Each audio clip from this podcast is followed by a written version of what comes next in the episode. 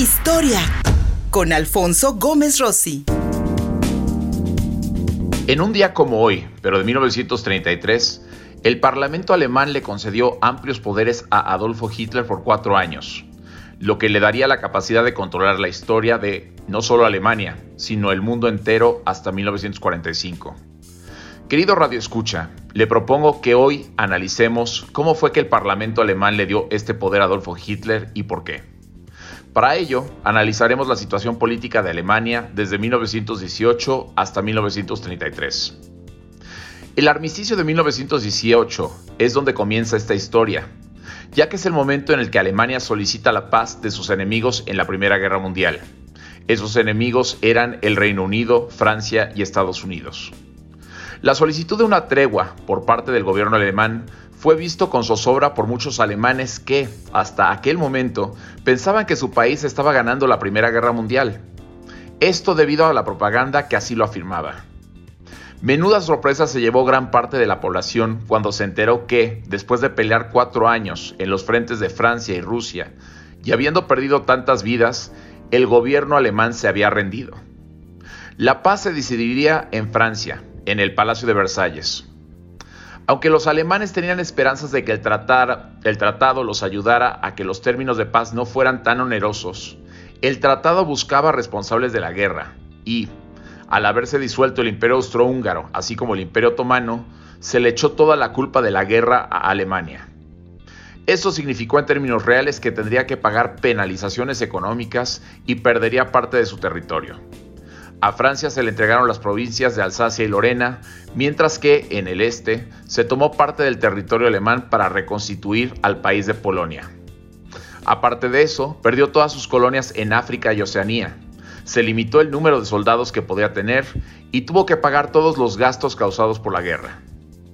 El día después de la aceptación del tratado, que fue un 23 de junio de 1919, fue un día de luto en Alemania, considerado como la primera gran derrota del parlamentarismo y el pecado original de la recién formada República de Weimar.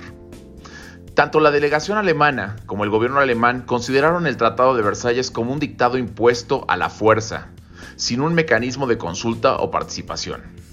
Particularmente molesto para el pueblo alemán fue el precepto incorporado en el tratado de que la culpa y la responsabilidad de la guerra era de Alemania esto se convirtió en un elemento de tensión política interna en Alemania entre la derecha y los grupos nacionalsocialistas. Mientras tanto, había colapsado en Alemania el sistema político anterior. Alemania, que había sido una monarquía desde 1870, dejó de serlo y el emperador Guillermo II abandonó el trono de Alemania, se fue a Holanda y se constituyó una república parlamentaria y democrática. Desde antes del armisticio, se había dado una serie de motines que comenzaron en Kiel en contra de los altos mandos del gobierno. El colapso del imperio significó que diferentes grupos políticos quisieron llenar los vacíos dejados por el antiguo régimen, instituyendo distintos tipos de gobierno a través de todo el territorio alemán.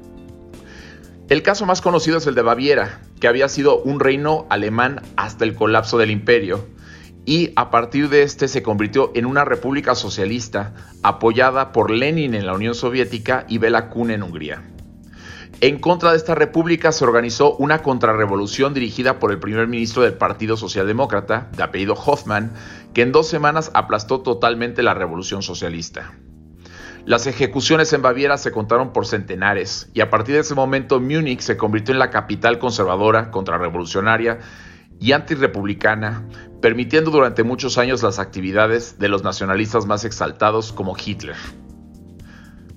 La Constitución de Weimar, compuesta por 181 artículos, se discutió entre febrero y julio de 1919 y fue aprobada el 31 de julio con 262 votos a favor y 72 en contra.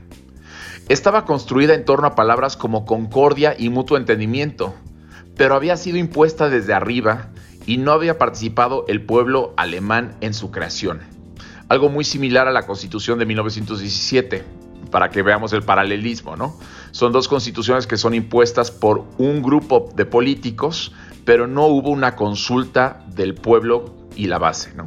Y eventualmente esta constitución se convierte en la ley del territorio eh, que, busca fortalecer al Estado. Ahora bien, la constitución de Weimar no fue algo malo. En realidad lo que hizo fue convertir a Alemania en una república democrática de avanzada para ese momento. A la cabeza de ese Estado federal y parlamentario se colocó a un presidente que se elegía por sufragio directo para un mandato de siete años se le dotaba de fuerte autoridad y del derecho de disolución del Parlamento. El Parlamento estaba constituido por una Cámara electiva que era el Reichstag y otra que era territorial que era el Reichsrat. El canciller, nombrado por el presidente, asumía el poder ejecutivo. La nueva constitución consagraba el sufragio proporcional para hombres y para mujeres. Era muy avanzada para la época, como dijimos, pero había un artículo que va a ser un problema para la historia de Alemania. Este artículo de la Constitución era el artículo 48, que sería la responsable de que Hitler eventualmente se hiciera de todo el poder.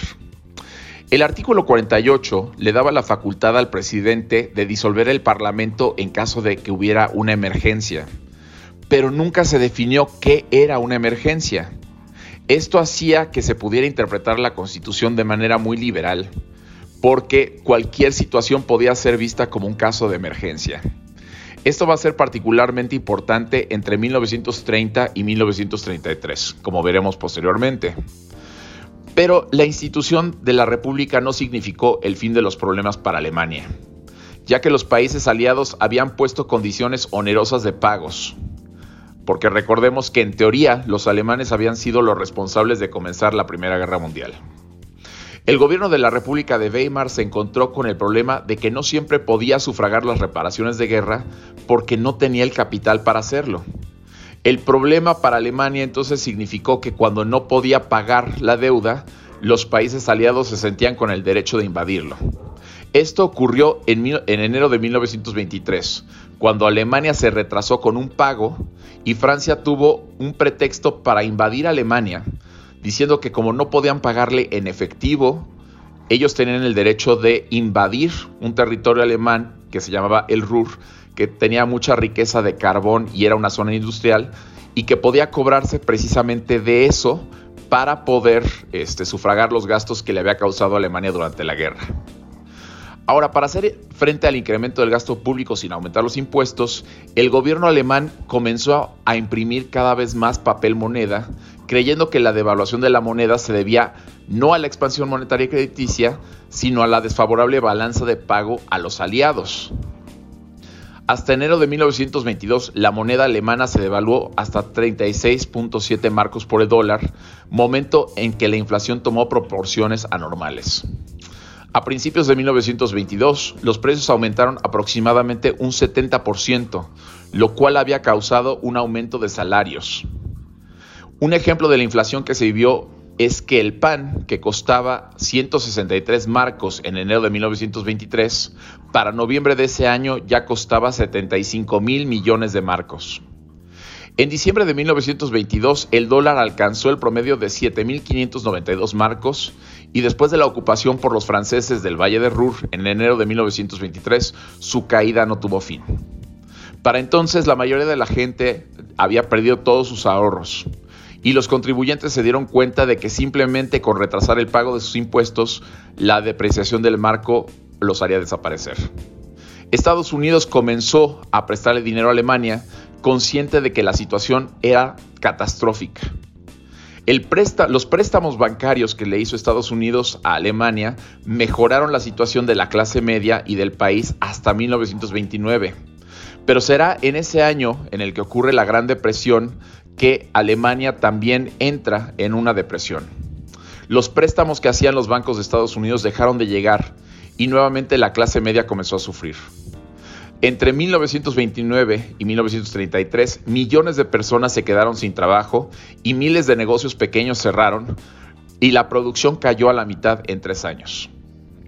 Esta fue la situación que benefició al Partido Nacional Socialista y que comenzó y que los ayudó a comenzar su avanzada por el poder. El Partido Nacional Socialista y el Partido Comunista eran las dos opciones políticas que parecían ser el futuro de Alemania. Es decir, En ese momento no se sabía por cuál de los dos partidos se iba a ir, si Alemania iba a ser comunista o si se iba a ir por el partido de Adolfo Hitler, ya que ambos crecían y también estaban incrementando su representación en el Parlamento. Pero el temor por el comunismo hizo que la burguesía apoyara económicamente al nacionalsocialismo. El Partido Nacional Socialista también era popular con el pueblo porque estaban en contra de, de, las cláusulas del Tratado de Versalles.